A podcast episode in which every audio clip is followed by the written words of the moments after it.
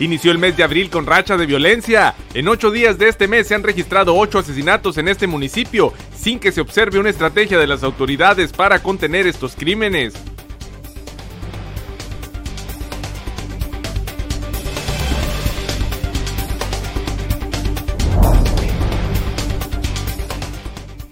El Consejo Coordinador Empresarial a nivel nacional, estatal y municipal convocó organizaciones sociales, sindicales, micro, pequeños y medianos empresarios del país a sumarse al Acuerdo Nacional a favor de México para proteger el empleo e ingresos de las familias mexicanas.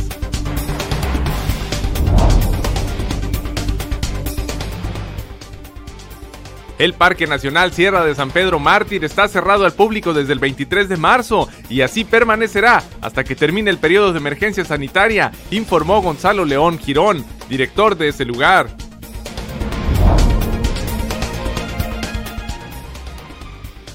El Instituto Mexicano de Contadores Públicos demandó que el gobierno federal aplique prórrogas fiscales y en el pago de las cuotas del IMSS e Infonavit para que los micro y pequeños empresarios nacionales cuenten con liquidez para sobrevivir a la crisis.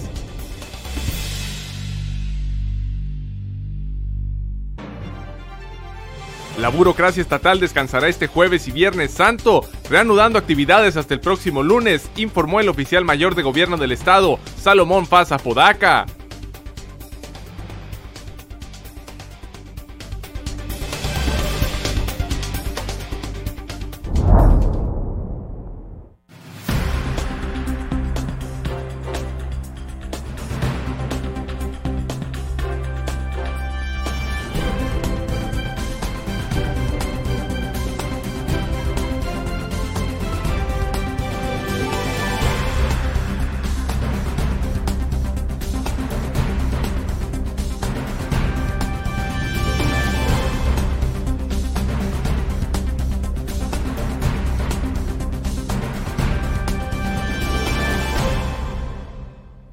Bienvenidos a Zona Periodística de este jueves 20 de abril de 2020. Zona Periodística es una coproducción del periódico El Vigía y en La Mira TV. Les recordamos que continúa la Jornada Nacional de Sana Distancia y de Aislamiento Social para contener el contagio del coronavirus COVID-19.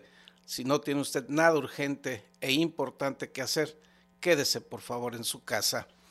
Y hasta la mañana de hoy jueves, Baja California tenía 240 casos confirmados de coronavirus COVID-19 y 13 defunciones a causa de este contagio. Se tienen 230 casos sospechosos y son 685 casos negativos. En Mexicali hay 84 casos confirmados y 5 defunciones, mientras que en Tijuana se tienen 146 casos confirmados y 8 fallecidos por esta causa. En Tecate hay seis personas que resultaron positivas y ocho casos sospechosos, en tanto que en el municipio de Ensenada las cifras oficiales señalan que hay dos casos confirmados, 14 sospechosos y hasta ahorita se llevan 99 casos negativos. En otros temas, empresarios de todo el país están convocando a integrar lo que se ha llamado un acuerdo nacional a favor de México. El Consejo Coordinador Empresarial a nivel nacional, estatal y municipal convocó organizaciones sociales, sindicales, micro, pequeños y medianos empresarios del país a sumarse al Acuerdo Nacional a favor de México para proteger el empleo e ingresos de las familias mexicanas. Carlos Ibarraguer, presidente del Consejo Coordinador Empresarial de Ensenada, señaló que se busca principalmente apoyar a las micro, pequeñas y medianas empresas durante los próximos 90 días para garantizar que cuenten con recursos para transitar la crisis económica que vive la nación. Mira, de hecho, se está pidiendo, obviamente, en cada consejo, dependiendo de las empresas que se tienen, y, obviamente hay empresas que son a nivel nacional, ¿no? Este, buscar alternativas de apoyo de financiamiento, este, sobre todo las grandes empresas, las, las, macro, este, algunas pymes que puedan ser eh, entre ellas es, por ejemplo, aquella empresa que tiene proveedores y que no les ha pagado, pues buscar la alternativa de irles pagando, comprar este productos, este, ¿cómo se llama? Eh, eh, o insumos anticipadamente efectos de generar. Señaló que la convocatoria fue planteada por Carlos Salazar presidente nacional del Consejo Coordinador Empresarial, para que sea desde el sector privado cómo se logre apoyar a la sobrevivencia de ese sector del empresariado mexicano que es el más vulnerable a esta crisis. La propuesta, explicó Ibarraguiar, es aplicar una serie de acciones que eviten la pérdida de miles de empleos a través de apoyos económicos entre el propio sector privado, la llamada adopción de una micro, pequeña y mediana empresa por parte de una empresa mayor que no haya sido afectada gravemente por la crisis. Estamos buscando los mecanismos de apoyos económicos entre los privados, este, establecer contratos y acuerdos de pago, optar por este, adoptar una mini pyme, ayudar a, este, cubrir sus gastos, vamos, eh, en el caso, ¿no? O sea, aquí nos comprometemos, a lo mejor digo, y sabes qué, pues voy a apoyar eh, a, a, a, ese negocio que está chiquito, eh, buscando la manera de estarlo apoyando ahorita con sus gastos que está, que está este, saliendo. Se propone que a través de apoyos económicos entre el propio sector privado, así como la llamada adopción de una micro, pequeña y mediana empresa por parte de una empresa mayor que no haya sido afectada gravemente por la crisis puedan sobrevivir. También se plantea que las compañías que estén en condiciones de hacerlo puedan realizar compras adelantadas o ventas a futuro, establecer un programa de factoraje ágil, sencillo y a bajo costo y evitar las penalizaciones contractuales entre particulares generar una plataforma así de apoyos a mini pymes de factoraje. Esto es a través, estuvo la banca también ahí, este, y, que aquellos que tengan cuentas por cobrar lo puedan utilizar buscando un esquema muy sencillo con la banca de poder meter esas facturas y que sean pagadas, obviamente con la comisión correspondiente, pero de una manera más fácil, ¿no?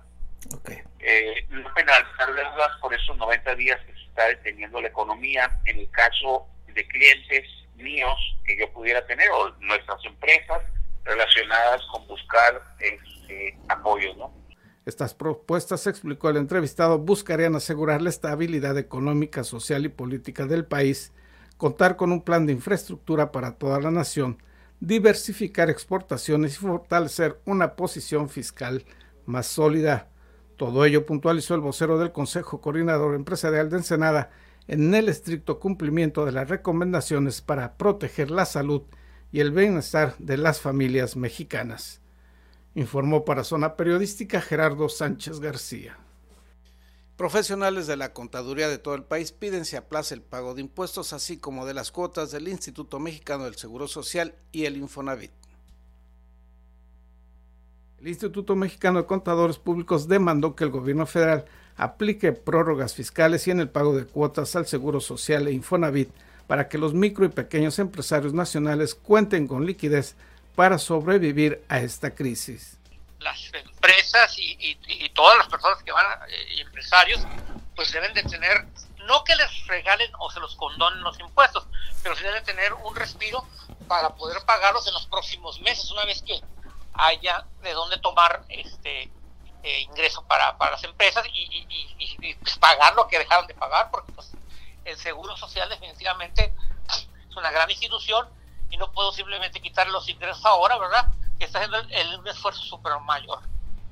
René de la Paz Vela, presidente del capítulo Ensenada de esa organización, indicó que la representante nacional del Instituto Mexicano de Contadores Públicos, Diamantina Perales Flores, fijó el posicionamiento de este grupo de profesionales destacando que de acuerdo a análisis internacionales de no establecerse dichas prórrogas, el Producto Interno Bruto Nacional podría caer hasta en un 6%. Así es un aplazamiento de los pagos y sobre todo también ah, como resultado de todas estas situaciones de, inmovilidad, ah, los plazos para el cumplimiento de los reportes a, la Hacienda pues son plazos muy estrictos y el caso que no se cumpla, pues vienen con una serie de recargos y multas y etcétera, etcétera. Entonces también pues que, que haya esa, esa flexibilidad, ¿verdad?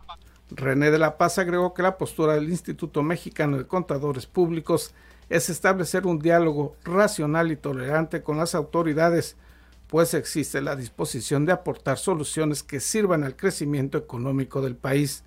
Destacó asimismo que la actividad tributaria requiere la colaboración de los contadores públicos, que son el enlace entre contribuyentes y gobierno, mediante el correcto análisis de las leyes tributarias y en casos de excepción como el que hoy se vive, proponer alternativas que permitan mitigar los riesgos de la parálisis en la recaudación. Informó para Zona Periodística Gerardo Sánchez García. Abril inició con gran violencia en Ensenada. En ocho días ha habido ocho ejecuciones. Los detalles los tendremos más adelante aquí en Zona Periodística.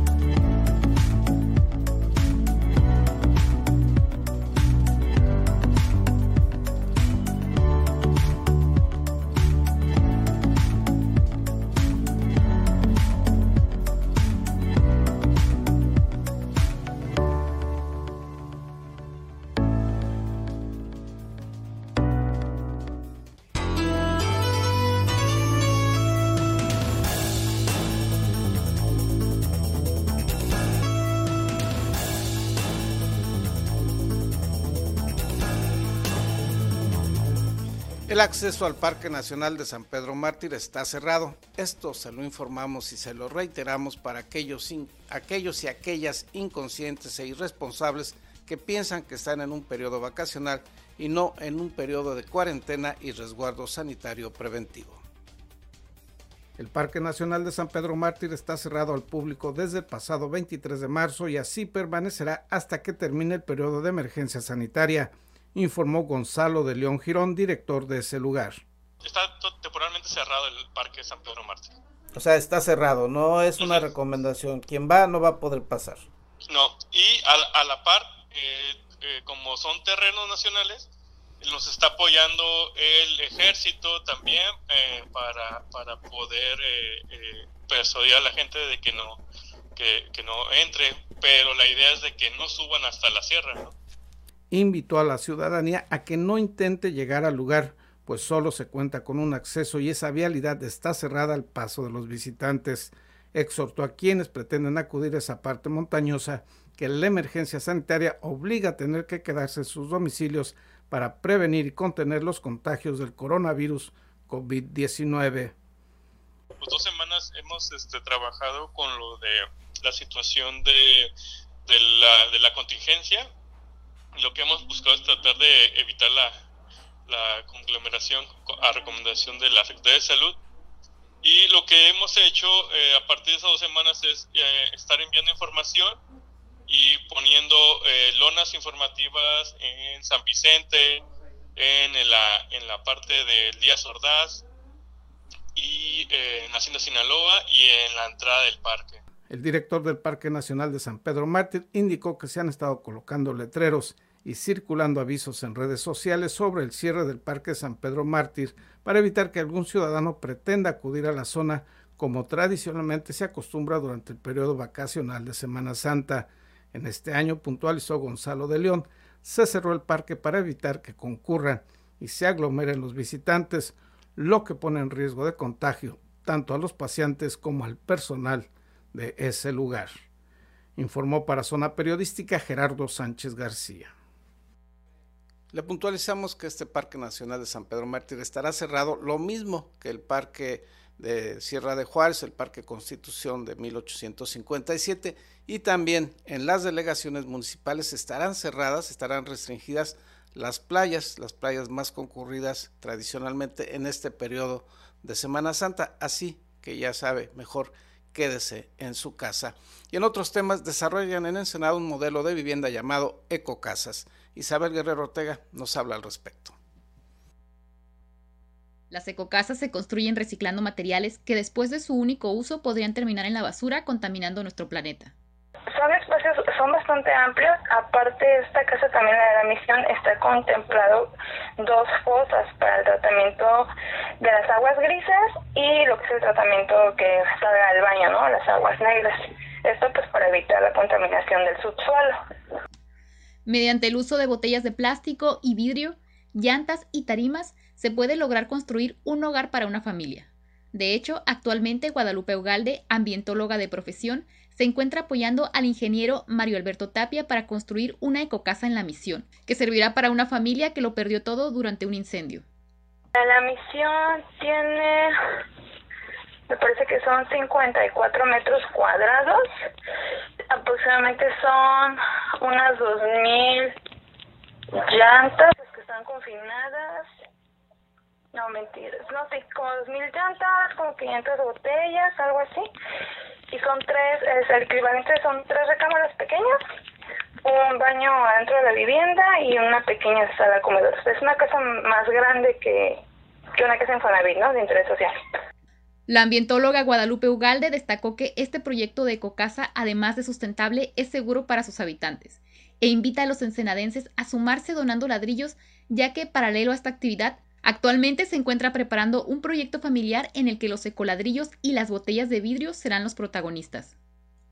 Lo que lleva un ecoladrillo pues son envolturas de, de las sabritas, el ticket del banco, todo aquello que realmente no puedes reciclar, eh, envolturas, o sea, realmente lo que no, no puedes meter son cosas, residuos de comida y lo que metas tiene que estar limpio y seco y compactado, muy muy compactado, ya sea con un palito, con una varilla, porque tiene que tener dureza, si no pues realmente no, no sirve. Así que si tienes botellas en casa, puedes donarlas y darles un segundo uso llevándolas al centro de acopio ubicado en la tienda Ensenada Verde. Para Zona Periodística, Isabel Guerrero. Violento mes de abril, ocho asesinatos en ocho días en este municipio. Los detalles al regreso de una pausa publicitaria.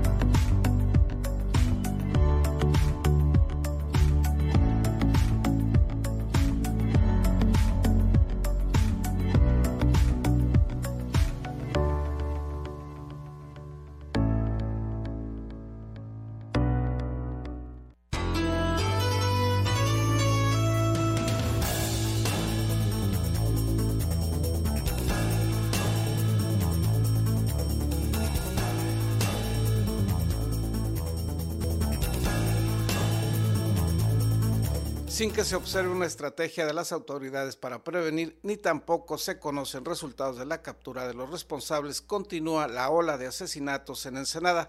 César Córdoba Sánchez nos tiene el reporte al respecto.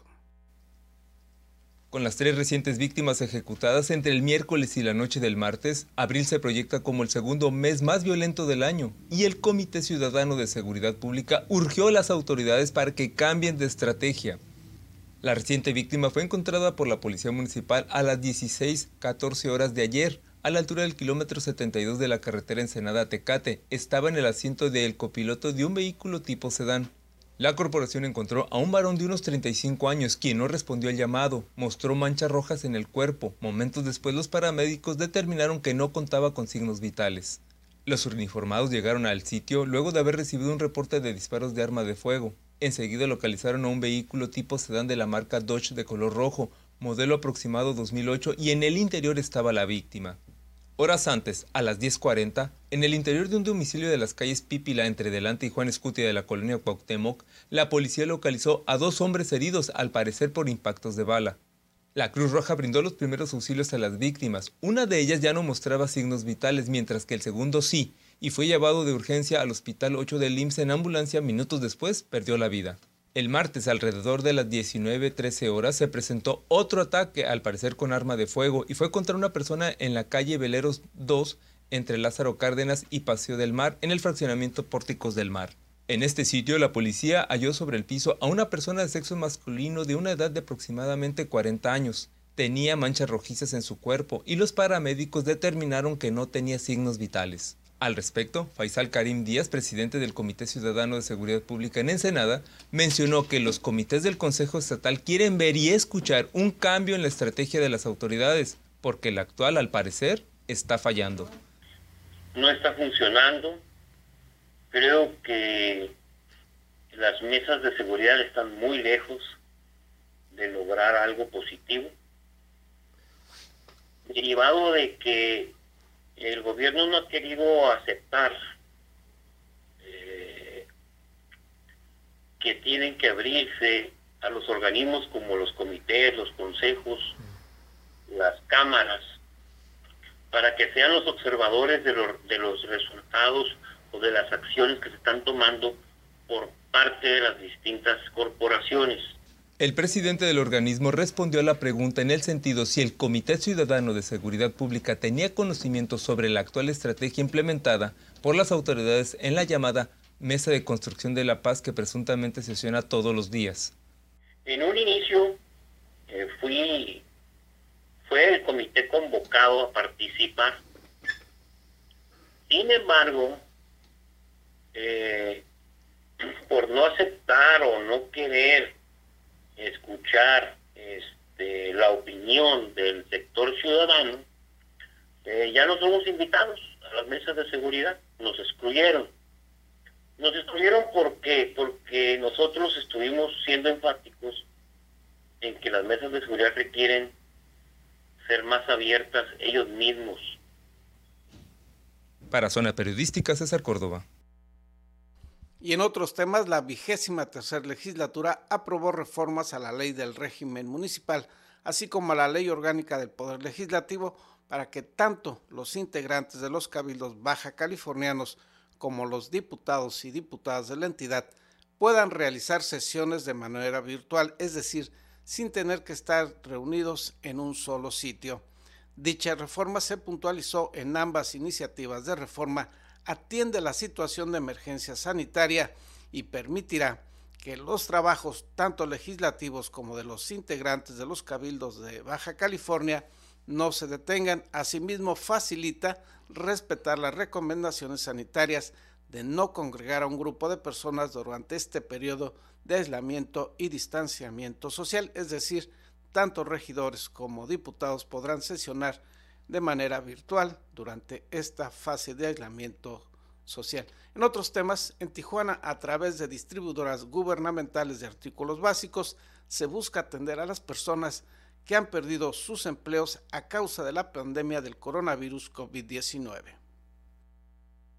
Ante el encarecimiento de los productos básicos por la crisis sanitaria que enfrenta Tijuana, una alternativa de comprar alimentos de primera necesidad a un precio económico son las tiendas comunitarias de seguridad alimentaria mexicana por sus siglas Segalmex, donde se ofrecen 40 productos de la canasta básica a precios económicos, así lo informó Gilberto Herrera, delegado de la Secretaría del Bienestar en Baja California, y destacó que los alimentos y los precios los distribuye y regula el gobierno federal, por ello son los más económicos del mercado. Tenemos dos tiendas de este tipo, una en el Maclovio Rojas y otra en Lomas del Valle, eh, donde a través de los almacenes de, de Cerali Consa y y Segalmex, ellos eh, suministran eh, o tienen los insumos de la canasta básica, que pasaron de la, de la administración anterior de 26 productos, ahora 40 productos donde está, donde vamos a encontrar la leche, el huevo,